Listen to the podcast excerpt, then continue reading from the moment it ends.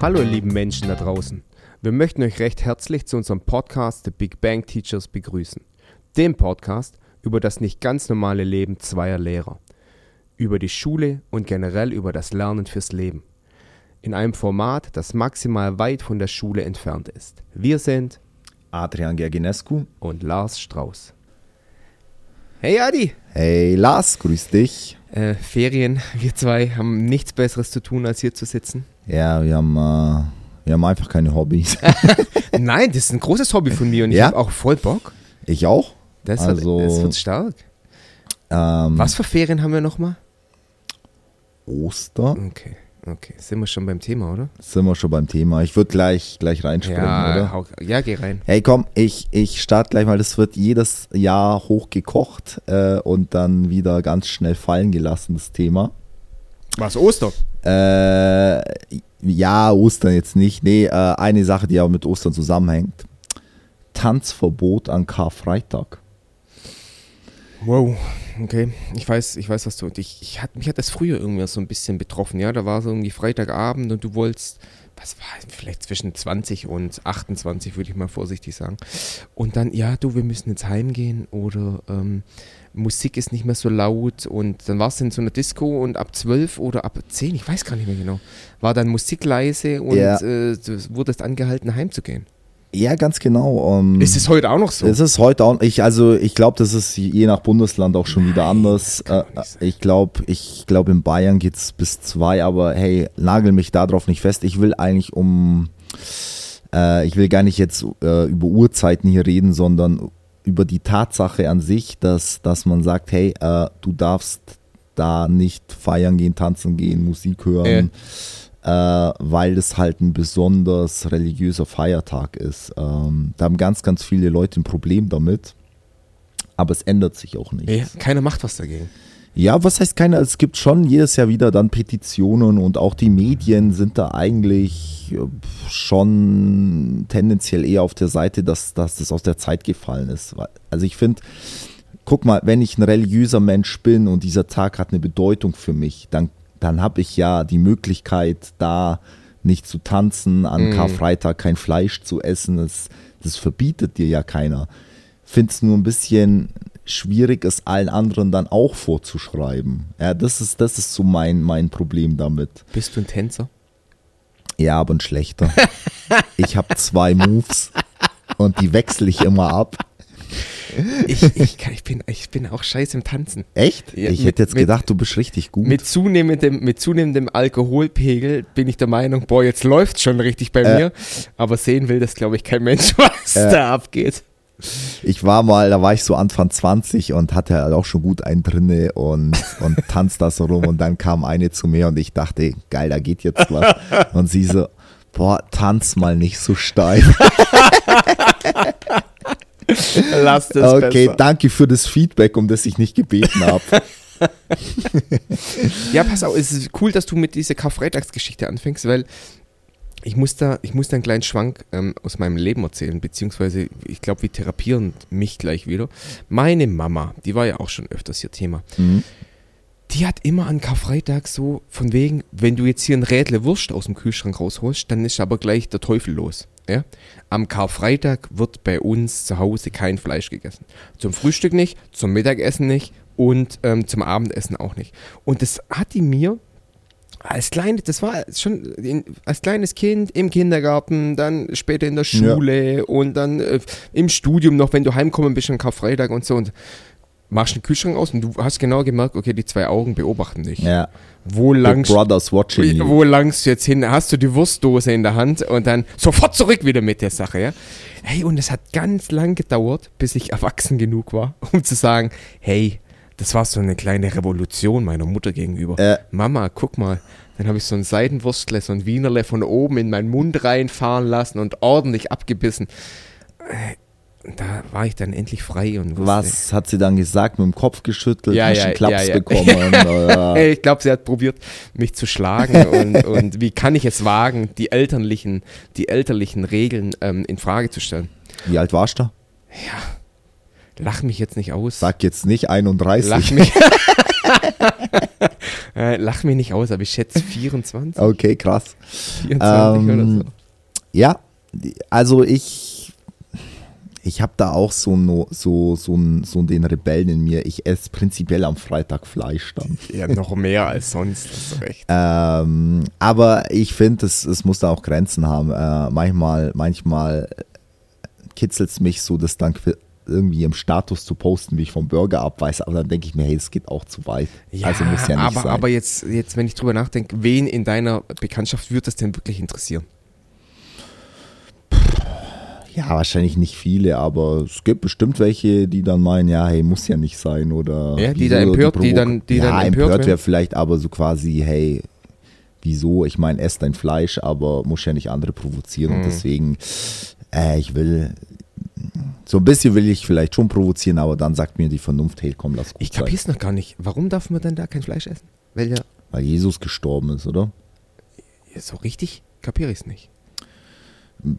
Ja, ist halt so eine Art Symbol der Trauer, würde ich jetzt sagen. Ich, ich weiß den Hintergrund gar nicht so Okay. genau. Ich hätte jetzt halt einfach gesagt, so ja, äh, Fleisch ist ja schon, schon war ja früher ein Luxusgut, das ist heute ein bisschen anders, aber so quasi, hey, da hältst du dich auch ein bisschen zurück Mhm. an dem Tag. Ist halt ein Trauertag. Schau mal, jetzt war das mit der ganzen Ostergeschichte und ich Mhm. habe da auch viel drüber nachgedacht und hab das nochmal für mich so, was ist da genau passiert? Ich kenne die Stories alle nicht, nicht so genau, also nehmt mir das bitte nicht übel, wenn ich hier irgendwie ein paar Sachen vermische, aber der ist dann gestorben am Kreuz und Mhm. dann ähm, kam er in diese, in diese Höhle und dann ist er irgendwann wieder auferstanden. Ja, ganz grob, genau. Okay, und, und ich glaube, ich habe jetzt verstanden, warum ich zu blöd bin für Religion. Und jetzt pass auf.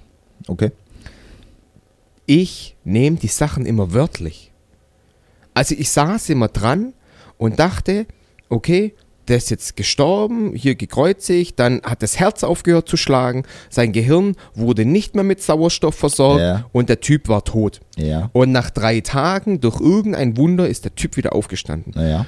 Und ich habe für mich immer gedacht, also ich habe nämlich jetzt eine ganz andere Lösung in meinem Kopf gefunden. Ich dachte für mich immer, ja, okay, der gestorben, nach drei Tagen äh, hat er auf seltsame Weise wieder angefangen zu atmen, hat sich ein bisschen geschüttelt, bisschen Stretching, bisschen kleines Dehn-Workout eingelegt, hat den riesen Stein vor dem Grab weggerollt und ist dann wieder weitergelaufen. Mhm. So. Und das ist ja eigentlich wahrscheinlich völliger Bullshit. Pff, würden dir jetzt, glaube ich, viele widersprechen. Ich meine, wenn wir davon ausgehen, dass eine allmächtige Existenz existiert, kann die natürlich Menschen wieder zum Leben erwecken. Ja, und jetzt pass auf, ich habe da vielleicht eine ganz andere Herangehensweise Ja. gefunden. Und zwar habe ich die ganze Zeit die Fehlinterpretation und man müsste das viel metaphorischer, also man müsste das viel bildlicher sehen. Was, was, hält mich, was hält dich denn davon ab zu glauben, guck mal, im Herbst stirbt das ganze Leben. Ja. Zum Beispiel die Natur, jetzt Genau, Blätter, genau, genau, Pflanzen, bildlich ja. gesehen. Okay. Und jetzt im Frühling ist wieder Auferstehung. Das heißt, im Frühling kommt die ganze Natur wieder raus und man könnte diese Geschichte jetzt ein bisschen umdeuten und könnte sagen, hey, lass das bildlicher sehen, du darfst es nicht, so wie ich das halt sehe, du darfst es nicht fix starr sehen, dass dieser Mensch, Ja. weil, weil wir biologisch davon ausgehen können, dass der nicht drei Tage lang tot sein kann und am dritten Tag wieder auferstehen kann und da wieder weiterlaufen kann. Ja, natürlich kann man das so sehen, wobei, äh, wie gesagt, ähm, jetzt diese Geschichte braucht das Metaphorische eigentlich gar nicht, weil du hast ja Gott, der allmächtig ist und der das ja machen kann. Deswegen äh, wird dein Argument ja widerlegt, das kann nicht sein. Natürlich kann das sein, dass das ein Wesen, das allmächtig ist, kann alles machen. So, es- Ja, jetzt klatsche mich wieder an die Wand, aber du weißt ja, dass ich damit ein Problem habe, mit diesem allmächtigen Wesen. Ähm, ich, ich will auf, aber du sprichst es schon richtig an. Ich, wir wollen ja heute eigentlich drüber reden, warum wir, so was unsere Argumente sind, wieso wir es nicht für so wahrscheinlich Ja, halten. ja. Ja. wir haben ja letzte Folge drüber geredet, was der Grund sein kann, gläubig zu sein. Jetzt wollen wir ja so ein bisschen drüber reden, warum wir es eigentlich nicht sind. Und wir haben ja auch ein paar Argumente. Und da geht's bei mir schon los. Ja, du kommst mit dieser Metapher. Das heißt, für mich ist es ein, ähm, ein ich leg's mir zurecht, so quasi wenn etwas nicht erklärbar ist, dann gehe ich auf diese Metaphernebene zurück. Gleichzeitig gibt es in den Religionen, in den heiligen Schriften aber ganz klare Passagen, die keine Metaphern sind, so wie es halt gerade passt. Ja? Mhm. Die zehn Gebote sind keine Metapher. Mhm. Ja, du, also du sollst nicht töten, du sollst nicht stehlen. Das ist wortwörtlich so gemeint. So, und jetzt, was mich so ein bisschen stört, ist so quasi die, die, es müsste so eine Legende geben, quasi, ähm, ja, pass auf, das ist metaphorisch zu erklären, das ist wortwörtlich zu nehmen. Aber das gibt's nicht. Das macht jeder, jeder, wie er will. Das machen ja dann die Gelehrten wahrscheinlich. Ja, okay, das, aber auch da gibt es ja Diskrepanzen. Ich meine, allein im Islam, die, also die meisten Gelehrten sagen, dass, dass, dass ein Atheist äh, immer in die Hölle kommt, egal wie gut er ist. Ich habe es aber auch gelesen, dass es Gelehrte im Islam gibt, die sagen, äh, ist egal, es kommt auf deine Taten an, auf deinen moralischen Wert. Das heißt, du kannst auch als Atheist in den Himmel kommen. Und das sind Gelehrte. Und so ist es ja auch. Ähm, guck dir den Papst an, der revidiert auch Sachen, die, keine Ahnung, ein paar hundert Jahre ge äh, gegolten haben. Und, und ähm, Gültig waren. gültig waren. Danke. Und, und es ist, ich meine, das sind Menschen, die, interp die interpretieren einfach Sachen und Mensch A macht so, Mensch B macht so. Du, du willst jetzt da deine Metaphorik reinbringen. Ein anderer sagt, nee, brauche ich nicht, aber ich brauche es an einer anderen Stelle. Und da kommt mein Problem mit, mit, mit, mit vielen Religionen. Ähm, was ist denn wirklich äh, Stand der Dinge? Und das, Mhm. das beantwortet die keiner. Du hast grad- du hast gerade gesagt, ich will das reinbringen. Das ist falsch formuliert, aber das ist so, guck mal, die ganzen Geschichten über in der Bibel und so, ja, da gibt es ja ganz viele Sachen, die einfach jetzt aus unserer wissenschaftlichen Sinn, äh, äh, Sicht relativ wenig Sinn machen. Ja, und dann kommt dieser Trick, das meinte ich, ich das war jetzt kein Vorwurf an dich, aber ich, hab, ich höre das oft.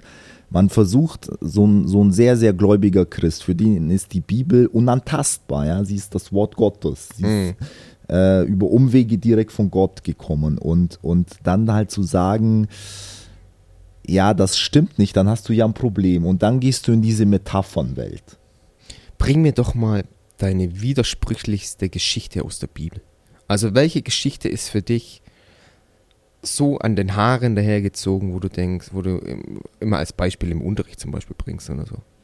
Oder habe ich gar keine? Die, also ich bin äh, bibelgeschichtlich gar nicht so, so fit. Ähm, ähm, ich würde das eher, also ich habe kein konkretes Beispiel, wo ich sage, das ist Quatsch, da müsste ich jetzt recherchieren. Ich kann aber, ähm, ich will nachher noch über heilige Schriften an sich reden. Deswegen, ich muss gar nicht ins Klein-Klein gehen, sondern ich kann das im Großen und Ganzen, Okay. meine ich, äh, da einen Widerspruch aufzeigen. Aber ich nehme an, du hast eine Geschichte. Ach, ich habe viele, hey, jetzt ist, Ja, bin, ich, bin ich ein bisschen ähm, schockiert, dass du keine hast. Also guck mal, das erste mit diesem brennenden Busch, der spricht. Ja, genau, also klar. Ja, oder, oder er kann hier auf, auf dem Wasser gehen oder Wasser spalten oder da, da spricht mein Wissenschaftlerherz, das, das explodiert das schier, weil, weil ich es mir halt nicht erklären kann. Ja, du kannst es dir nicht erklären, aber auch da wieder der Widerspruch von vorher. Ähm, du hast ja eine allmächtige Instanz im Rücken und deswegen stellt sich ja die Frage nicht. Ja, der, der Gläubige stellt sich die Frage nicht, weil er sagt, ja, das war so, weil Gott seine Finger im Spiel hatte. Super toll ist auch die Geschichte mit Adam und Eva. Ja, also das ist für mich, es ist kein, ich sehe das nicht wissenschaftlich, ich sehe einfach den, den, den, den, den Sinn nicht dahinter. Also fangen wir vielleicht damit an. Ja, Adam und Eva sind im Paradies Mhm. und Eva verkackt. Ja. Ja, und- Eva ist, äh, macht den Imbissfehler und beißt in die falsche Frucht. Und sie verkackt es für alle Menschen quasi. Das ist ja die Erbsünde dann. So, und da frage ich mich jetzt schon. Und daraufhin kriegen die Hausverbot. kriegen die Hausverbot und dann sehen die mal, wie hart das Leben außerhalb des Paradieses ist. Krankheiten, Schmerzen, Angst. Dann kommt so dieses ganze weltliche Leid und über Generationen hinweg, äh, bis dann Gott irgendwann sagt, ja, ich schicke meinen Sohn, der euch erlösen soll. So, wo ist der Sinn? Ich weiß es. Ich kann es ja auch nicht sagen. Ich frage mich dann auch, wenn die zwei da rausfliegen, ja, die kriegen Hausverbot im Paradies. Woher kommt denn die Menschheit? Ja, Also wenn nur die zwei dann draußen sind, ja, die pflanzen sich da fort. Das ist auch nicht so, Ja. so astrein dann Ja, wahrscheinlich, wenn wenn da- man das so ein bisschen weiter denkt. wenn du da in Biologie irgendwie gut aufgepasst hast, dann, Geschwister und Kinder und so, Ja. ja. naja. Ähm, ich will jetzt mal gerne über, über heilige Schriften an sich reden, Mhm. ähm, wo, wo ich ein, einfach ein Problem habe, daran zu glauben. Mhm. Ja? Ähm, jede heilige Schrift hat so einen Katalysator. Manche nennen den Propheten, andere nennen den Jesus. Ja, also je nach Religion. Es gibt immer ein Bindeglied zwischen Gott und, und, der, ja, und den Gläubigen an sich. Das ist immer dieser, dieser Mensch, der Kontakt zu Gott hatte und dann kam so der Befehl, hey, schreib das jetzt auf oder schreib da ein Buch drüber, mach das und das. Und da habe ich schon ein Problem damit, ähm, weil das kann, jetzt sind wir ja wissenschaftlich, das kann ja niemand belegen. Über die Bibel ist sau wenig bekannt. Ja, also ähm, im Endeffekt haben das Menschen geschrieben. Und wo, wo ist der Hinweis, dass das direkt von Gott kommt? Das ist mein Problem damit. Ja, für mich ist es viel wahrscheinlicher, dass, dass Gott seine Finger nicht im Spiel hatte, sondern irgendjemand, der halt sehr religiös war, hat quasi seine Religion erfunden sozusagen und hat Anhänger um sich geschart und dann halt das niedergeschrieben. Ja, da bin ich doch 100% bei dir und dann, und dann vor allem auch relativ spät erst. Also man sagt ja, diese ganzen Schriften dann in der Bibel sind erst 100, 200, 300 Jahre nachdem dieser Mensch, der eventuell Jesus hieß, ähm, gelebt hat, aufgeschrieben worden. Und da bringe ich immer ganz oft dieses Beispiel mit dieser stillen Post. Ja, Ja, also das habe ich auch im Unterricht schon öfters mal gemacht, so da sagst du einem das Wort vorne ins Ohr und du hast bloß zehn Schüler da stehen und hinten kommt Ja. Kauderwelsch raus, wo du dir denkst, um Himmels Willen, das kann ja nicht wahr sein. das ist ja der Hauptkritikpunkt der Muslime am Christentum. Die sagen, eure Bibel ist so ein stille Postding, Mhm. unser Koran nicht. Der wurde nie verändert. Der ist auf ähm, Arabisch geschrieben worden, worden und wurde nie verändert. Aber auch da, das, das mag sein, okay, unterschreibe ich. Aber auch da weiß ich doch nicht, dass der, der es geschrieben hat, den direkten Draht zu Gott hatte. Und dann kommen diese, diese Beispiele, ja, aber im Koran steht das und das drinne, das konnten die damals gar nicht wissen und so. Aber jetzt auch hier wieder meine Sinnfrage. Also Gott versteckt in seinen heiligen Schriften dann Hinweise, dass er wirklich existiert. So, so ist es wie so ein Rätsel quasi. Du musst das nur genau genug lesen und so. Aber und interpretieren wir. und interpretieren. Aber wenn es ihm doch wichtig ist, dass wir an ihn glauben, wieso macht er es nicht eindeutiger? So, da kommt jetzt als Antwort wieder, ja, er möchte unseren Glauben testen. Ja, aber auf was fußt denn dieser Glaube? Ich meine, wenn wir mal vor dem Paradies stehen und es gibt Gott und der sagt, Alter, wart ihr dumm. Ich habe doch genug Hinweise und so versteckt. Dann würde ich sagen, sorry, vielleicht bin ich dumm, aber für mich waren es einfach zu wenig Hinweise. Was ist das für ein Spielchen, bitte? Sag doch einfach, hey, ich bin da oder komm jeden Sonntag ein Gesicht im Himmel oder jeder Mensch träumt gleichzeitig von Gott, so quasi, hey Leute, pass auf, hier bin ich. Die Frage stellt sich doch gar nicht. Warum? Und dieses Argument, ja, diesen Glauben testen, das ist für mich kein gutes Argument. Weil ihm ist es ja wichtig, dass wir an ihn glauben. Ihm ist es wichtig, dass wir ins Paradies kommen. Er bezeichnet uns als unsere Kinder. Willst du deine Kinder immer im Dunkeln lassen, wenn es um die Ewigkeit geht und sagen, ja, mal gucken, ob er, ob, Aber klug genug ist mein Sprössling. er genau und wenn nicht, ewige Hölle. Ja. So, da, und da sind wir beim nächsten Punkt. Ist das gütig, sowas? Ich finde nicht. Das ist ein Spielchen um die Ewigkeit. Und Er gibt keine Tipps, er gibt nicht genug Tipps. ja, und ähm, wenn man, wir sind ja Fans von Lanz und Precht äh, und einer von denen hat es gesagt, wenn du jede, jede heilige Schrift wirklich wissenschaftlich auseinandernehmen würdest, kommst du immer zu dem Punkt, ah, da sind Ungereimtheiten. Wenn du aber eine wissenschaftliche Arbeit nochmal richtig ähm, hinterfragst, wirst du, wenn die gut gemacht ist, wirst du wieder zu dem gleichen Ergebnis kommen. Und das ist der Unterschied zwischen, äh, zwischen Wissenschaft und Religion. Ja, gerade noch, wenn wir, wenn wir gerade über die Bücher sprechen, bei der Bibel gibt es natürlich noch dieses Riesenproblem der Übersetzung. Ja, genau. Klar. Ja. Also das ist wieder dieses stille Postproblem so ein bisschen. Du hast nicht nur jeder gibt's weiter, sondern unterschiedliche Sprachen. auch. Du hast nicht nur, jeder gibt es nach 300 Jahren, als es passiert ist, gibt es irgendjemand weiter und dann in der falschen Sprache, dann setzt Ja. sich Luther auf eine, Bir auf eine Burg und äh, übersetzt äh, die Bibel dann ins Deutsche, damit Ja. alle das lesen können. Und ja, haut halt da auch mal ein paar Fehler rein. Hey, wie viele Seiten hat dieses Buch? Viele. Ja, ein paar hundert. Hey, da kann schon mal ein Fehler. Jetzt war, hatte der nicht Google Übersetzer Ja. und Translation äh, Programm und hat halt da mal ein paar Fehler drin. Und, und die ganze Welt glaubt zum Beispiel, dass Jesus Schreiner war. Und ich habe da erstmal einen Bericht gelesen. Hat er nicht Zimmermann? Ja, oder Zimmermann, Schreiner und dieses Wort haben die aber falsch Ja, übersetzt. das war eher. Äh, Gelegenheitsarbeit. Man, man würde es Ja. heute als Gelegenheit oder als Leihab ja, Leiharbeiter oder Gelegenheitsarbeiter Ja. würde würd man es heute übersetzen. Aber Martin Luther sagt halt, okay, der ist Zimmermann. Klingt ja, ja, auch nice. aber du hast das Problem ja auch, es gibt doch Begriffe im Englischen, für die, das hatten wir doch auch schon, für die Mhm. gibt es keine gute deutsche Übersetzung. Ja, und, Nee. und, und trotzdem musst du es halt übersetzen. Ähm, ja, das ist Punkt eins. Ich würde gerne noch ein paar andere Sachen mit dir Ja, ansprechen. mach das, mach Sagt das. dir das Theodizee-Problem was? Das ist so die größte, also selbst, selbst äh, Religionswissenschaftler sagen, das ist ein Pro Problem und aus der Nummer kommt man nicht astrein ja, raus. ja, ich glaube, da geht es darum, warum es Leid, warum, wenn der Gott wirklich so gütig ist, warum gibt es denn Leid auf der Welt? Ganz genau. Also, wenn man das ganz logisch jetzt mal anschaut, Wie heißt das Problem nochmal? Theodizee, Buchstabier das mal. E T-H-E-O-D-I-Z-E. Und jetzt bin ich mir gerade nicht sicher, ob es noch ein E dahinter gibt. Ganz schwieriges. Peinlich. Ähm, egal.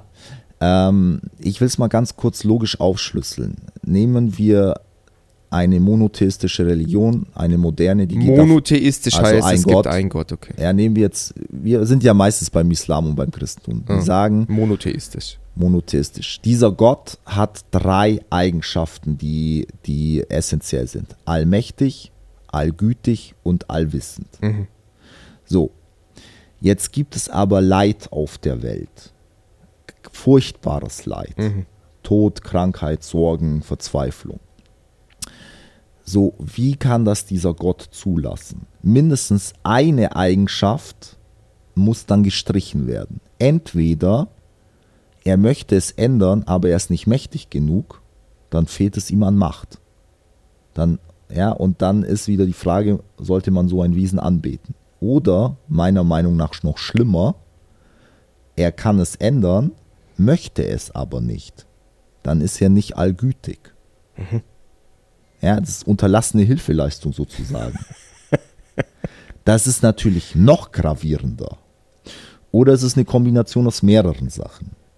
So, und diese Frage stellt die Religionswissenschaft vor sehr, sehr große Probleme. Und jetzt gibt es natürlich Ansätze, das zu rechtfertigen. Aber zumindest mich überzeugt das alles nicht.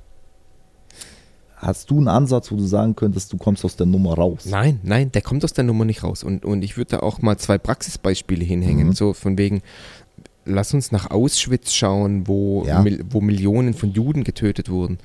Und jetzt kannst du da sagen, also es gibt da ein paar Leute, die sagen, ja, ähm, das Böse, Gott ist so gütig, darum lässt er auch das Böse auf der Welt. Also jeder Mensch sollte auch die Möglichkeit haben, wenn er was Böses in sich hat, das Böse ausleben zu dürfen. Dann kannst du aber das Gegenargument bringen und sagen, okay, was passiert dann mit, was, was macht Gott dann mit der Natur? Also lass uns mal zu diesem Tsunami äh, ähm, Unglück von, von, an Weihnachten vor 20 Jahren oder so gehen, äh, wo dann Millionen oder Tausende Ja. von Menschen und Kindern gestorben sind Ja. und ertrunken sind und pff, da kann er ja jetzt nicht sagen, da kannst du ja jetzt nicht sagen, okay, wenn der Mensch ein bisschen was Böses in sich hat, dann soll er da ruhig auch äh, auf die Spielwiese gehen, Ja. sondern da ist halt dann die Natur so schlimm und es passiert natürlich was Schlimmes. Also ich spiele jetzt mal kurz den Verteidiger. Der Verteidiger würde sagen, ja, das stimmt, da kann niemand was, also da ist nichts Böses dahinter, das ist halt Natur. Die Natur hat ja keinen bösen Willen. Aber das ist, er möchte, dass wir frei sind. Ja, also und Freiheit heißt nicht immer nur super toll, sondern Freiheit heißt auch, du kannst einfach mal Pech haben und bist in einer Erdbebenregion. Mhm. Und das ist der Preis der Freiheit. Gut, dann, dann spiele ich zurück und sage, ja, aber pass mal auf, in den ganzen Gebeten, die ich jeden Abend und jeden Morgen und jeden Mittag Mhm. zu dir hochstoße, da bete ich doch immer dafür, dass es mir gut geht und dass, dass es mir an nichts fehlen soll und dass du mich beschützen sollst. Und vor 2000 Jahren oder vor, ja, vor 2000 Jahren hast du doch auch mal die Gebete erhört, da hast du dich doch auch mal gezeigt. Warum ist das jetzt anders? Also wie gesagt, äh, das ist das eine Argument mit der Freiheit. Ich habe gleich noch ein anderes Argument. Ähm, aber ich will dich als Vater fragen. Oh. Würdest du, wenn es um deine drei Kinder geht, sagen, ja, du gibst, dir ist die Freiheit, die maximale Freiheit für sie wichtiger als ihr körperliches Wohl oder Nein. so? Nein, einfach nein. Und da finde ich, muss doch ein guter Vater sagen, hey, du bist mein Kind, du bist ein bisschen ein Depp, du siehst es noch, du weißt noch nicht so viel wie ich. Ein guter Vater würde sagen, nee, du gehst jetzt nicht auf den Eissee, wo du vielleicht einbrechen kannst. Das würde jeder von uns machen. Mhm. So, aber hier wird aber mit der Freiheit argumentiert. Ich finde, es ist kein gutes Argument. Mhm. So, jetzt kommt gleich noch ein nächstes Argument, das quasi jetzt versucht, das trotzdem noch zu stützen. Naja, damit du Freude empfinden kannst, muss es auch Leid geben. Ja, also quasi, wenn du im, wenn immer nur alles gut ist, weißt du das Gute nicht mehr zu schätzen. Du weißt zum Beispiel, wenn deine drei Kinder gesund sind, freust du dich drüber, dass sie gesund sind, weil du kennst auch Kinder, die sind krank. Und nur durch dieses Wechselspiel kannst du wirklich wahre Freude erfahren. Das ist an sich richtig. Das ist auch zum Beispiel ein anderes Thema für den Podcast, wieso es Quatsch ist, unsterblich zu sein, weil wenn wir unsterblich sind, haben wir irgendwann keine Freude mehr, meiner Meinung nach. Das So. ist dieses Dualitätsproblem. Genau, aber jetzt finde ich, widerspricht sich die Religion aber. Sie sagt, okay, in, äh, in diesem irdischen Leben brauchst du Leid, um Freude zu erfahren. Aber Ziel ist ja eigentlich nicht das irdische Leben, sondern Ziel ist ja das Paradies, wo Ja. es kein Leid mehr gibt. Und dieses Paradies geht unendlich. Das heißt, was würde passieren? Irgendwann vergisst du nach einer Billion Jahren, weißt du nicht mehr, dass du im Jahr 2023 gelitten hast.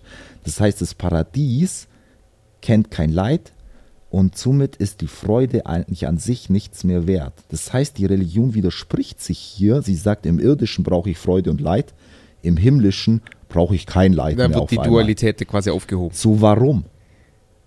Und jetzt ist das Argument, ja, ist halt, kannst nicht vergleichen und Allmacht und wieder. Aber wieso dann dieses ganze Spielchen hier? Und da sag, da, da, das ist meiner Meinung nach ein Widerspruch, aus dem kommst du nicht raus. Ja. Wenn du rein von der Logik Alter, wie tief du drin steckst in dem, in dem Thema. Was will ich erwarten von dem Ethiklehrer? Ja, zumindest mal Bibel, äh, ich konnte zumindest keine Bibelgeschichten hier nennen. ja, deswegen ist so dieses Theodizee-Problem echt so ein, so ein, so ein Spreißel, Spreißel sagt man es hier so? Mhm, So in, im, der drin steckt. im Fleisch der Religion. Das hast du gut rausgearbeitet. Ja, oh, wir sind schon wieder fortgeschritten. Ich will noch ein Gedankenexperiment mit dir machen. Oh. Oder hast du noch was, wieso äh, du jetzt sagst, es geht ja hier um Wahrscheinlichkeiten. Wir reden ja immer noch über Wahrscheinlichkeiten, warum es für uns unwahrscheinlicher ist. Ja. Ja, wenn ich kurz meine persönliche Sicht nochmal darlegen soll. Äh, ich komme mit diesem Hilfskonstrukt von Religion und von Gott, mit dem komme ich ganz gut klar, wenn ich historisch drauf blicke. Mhm.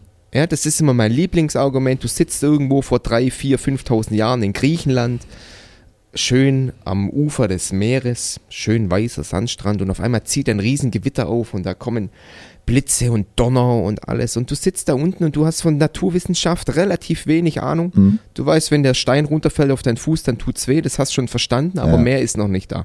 Und auf einmal kommen Blitze ins Ja. Meer und die Naturgewalten kommen und es geht ab. Und dass du dann hergehst und dir ein Hilfskonstrukt baust, das du Gott nennst. Und der sitzt dann da oben und die Götter sind im Himmel und die spielen hier äh, äh, Blitze werfen und die, die, die feiern und machen da oben Party oder auch Krieg, keine Ahnung. Das ist doch vollständig, äh, das, das kann ich komplett verstehen, da kann ich auch komplett nachgehen. Ich habe bloß das Problem in der heutigen Zeit immer noch an diesem Hilfskonstrukt von, von Gott und von, Reli von Religion festzuhalten, in der wir uns halt einiges erklären können. Das Problem ist nur, und vielleicht kommen wir da noch drauf, wenn du halt noch tiefer reingehst und noch tiefer reingehst in diese Erklärungswut, nenne ich sie mal, dann kommst du halt wirklich irgendwann mal an einen Punkt, an dem du sagen musst, okay, eventuell brauchen wir irgendwas, was Übernatürliches, irgendwas, Ja. was wir uns nicht erklären können. Ja. Und da gehe ich doch mit, Adi. Ja, gehe ich auch mit. Das Einzige, wo ich nicht mitgehe, ist, dass dieses Übernatürliche so eine, so eine Form wie ein christlicher Gott hat, der irgendwann vor 2000 Jahren der Meinung war, er muss hier zehn Gebote nach unten schicken und er muss seinen Sohn äh, in dieser Dreifaltigkeit, was ein ganz anderes Thema ist, was Ja. ich auch nicht kapiere, Ja. in dieser Dreifaltigkeit nach unten schicken Ja. und äh, den dann ans Kreuz nageln lassen und, und die halbe Erde, der halbe Erdball läuft dieser Geschichte hinterher. Da kann ich nicht mitgehen. Genau. Also, das heißt, du unterscheidest auch so ein bisschen zwischen Religion und Gott. Für dich ist die Vorstellung von einem Gott gar nicht so unwahrscheinlich, wie zu sagen, diese eine Religion ist genau die Ja, richtige. ja, ja. Genau, so sehe ich es auch. Und die Wissenschaft kann echt nicht viel erklären. Sie kann mittlerweile den Blitz erklären, aber äh, im Endeffekt, wenn wir uns fragen, was ist nach dem Tod, sind wir genauso dumm wie der Neandertaler. Und deswegen hat Gott komplett seine Berechtigung bei dieser Frage. Komplett. Ja, w- du kannst einfach sagen, ja, danach, ich kann es mir nicht erklären und dann muss es was anderes geben. Und ich will jetzt ein bisschen, das ist jetzt eine gute Überleitung, ich will ein bisschen deinen Blickwinkel schärfen für diese Frage. Und Mit, deinem, mit einem Gedanken. mit meinem Gedankenexperiment. Ich bin ein bisschen Es nervös. ist, es ist jetzt ein bisschen, es ist sehr abgespaced, okay? ja, ja, aber, ich Aber du liebe musst dich drauf einlassen. Ja, ja, ich liebe, ich liebe deine So, Gedankenexperimente. es geht um deinen Darm. Wir reden ein bisschen über deinen Darm. Okay. Was glaubst du, wie, wie viel wiegt dein Darm? Voll oder leer? Nur, nur das Organ an sich. ah, sechs Kilo. 1,5 Kilo. Leer. So, in deinem Darm leben etwa 100 Billionen Darmbakterien. Ja? So, ich möchte, dass du dir jetzt Folgendes vorstellst. Du bist eins von diesen Bakterien, Okay. okay? Ja. Und jetzt geht das Gedankenexperiment erst richtig los. Sagen wir, dieses Bakterium hat unsere Sinne. Es hat unseren Verstand, es hat Augen, Ohren, hat taktile Sinne. Lassen wir das Riechen mal weg. Und schmecken. So. Das ist extrem klein. Also wie gesagt, dein Darm wiegt 1,5 Kilos und er beherbergt 100 Billionen Bakterien. Du bist eins davon. Wie würdest du diese Welt wahrnehmen in diesem Darm? Ja, beschissen. Beschreib's mir. Ähm, Nicht. Äh, ja, ja, ich weiß, ich weiß, ich weiß, wo du raus willst. Äh, Lass mich kurz. Ja, für mich wäre das natürlich eine Riesenwelt, weil guck mal, wie viele Ja. Leute, wie viele Leute mit mir da noch wären. Ja, viel mehr als es Menschen auf der Erde gibt. Ich Vielleicht würdest du sie gar nicht treffen, weil du so klein bist. Es gibt zwar 100 Billionen andere Bakterien, aber du bist so winzig, Ja. dass du die gar nicht triffst. Ich hätte, da, ich hätte da verdammt viele Freunde wahrscheinlich. Okay.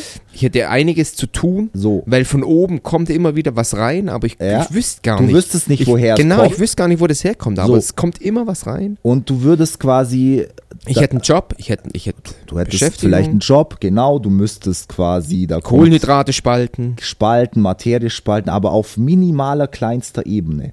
Hättest du, wüsstest du, dass du in deinem Darm lebst? Nein. Nein. Hm.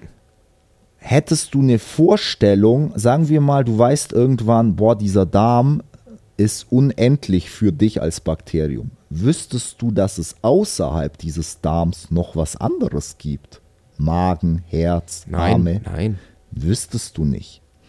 So, und jetzt stell dir vor, diesem Darmbakterium sagst du jetzt, hey, passt auf, du lebst in einem Darm und das ist ein ganz kleiner Teil von einem großen Organismus. Und dieser Organismus, all das wird gesteuert von einem Gehirn, das da oben ist, sieht ganz anders aus als du und es hat unfassbar, du kannst unfassbar viele Strecken äh, überwinden. Ich meine, wenn wir einen Schritt gehen, ist es für ein Darmbakterium unendlich weit.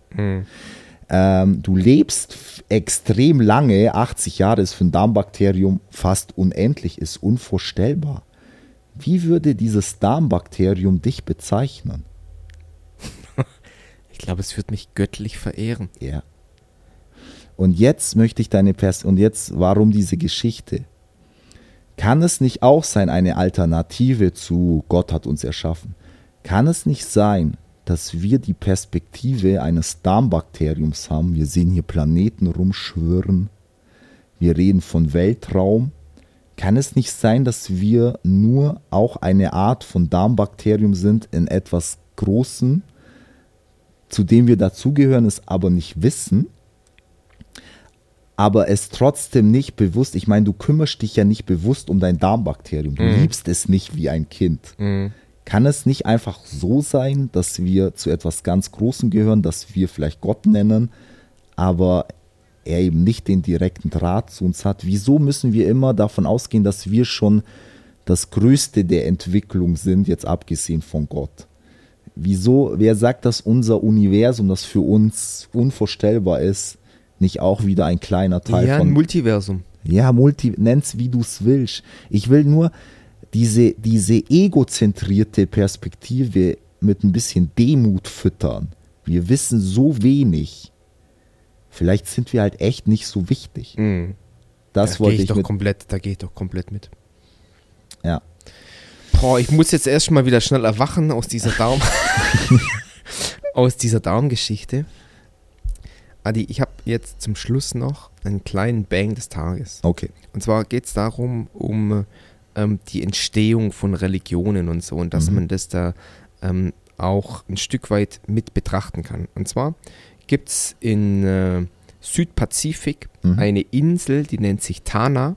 Ich weiß nicht, ob ich es richtig ausspreche. Okay. Und diese Insel wurde vor circa 60 Jahren von Prinz Philipp besucht. Prinz Philipp, nur Mhm. noch mal ganz kurz Ja, ja. Zur, zur äh, Erinnerung, ich glaube, der ist jetzt aber auch schon gestorben, oder? Der ist vor zwei Jahren, glaube ich, gestorben. Ja, ja, das war doch der Mann von der Queen. Ja, der wurde extrem alt. Ich glaube, der ist 199, Ja, 101, ja, irgendwie so geworden. genau. So, und der ist vor circa 60 Jahren auf diese Mhm. Insel und die Inselbewohner, das sind Ureinwohner, Mhm. die beten den jetzt gottartig an. Ah Das- ja, die Story kenne ich. Das heißt, es gibt dort jetzt so einen Schrein und da sind alle Bilder von dem drin und die gehen einmal die Woche dahin und beten diesen Prinz Philipp an, weil die halt wirklich denken, der kam im Flugzeug da Ja. vor 60 Jahren, ja, überleg klar. mal. Der kam im Flugzeug angeflogen und für diese Ureinwohner ist das jetzt ein göttliches Wesen. Ja, und wieder der Punkt von vorher, was du dir nicht erklären kannst, so tickt halt unser Gehirn. Dieses Gehirn möchte sich alles erklären. Ja. Das ist der Unterschied zu einem Hund. Ein Hund, das ist scheißegal, woher sein Essen kommt oder seine Hundehütte. Äh. Wir wollen alles erklärt haben. Nur unser Dilemma ist, wir können uns einen Scheiß erklären. Einfach nichts. Alter, wunderschönes Schlusswort. Ja. Adi, besten Dank für das Gespräch.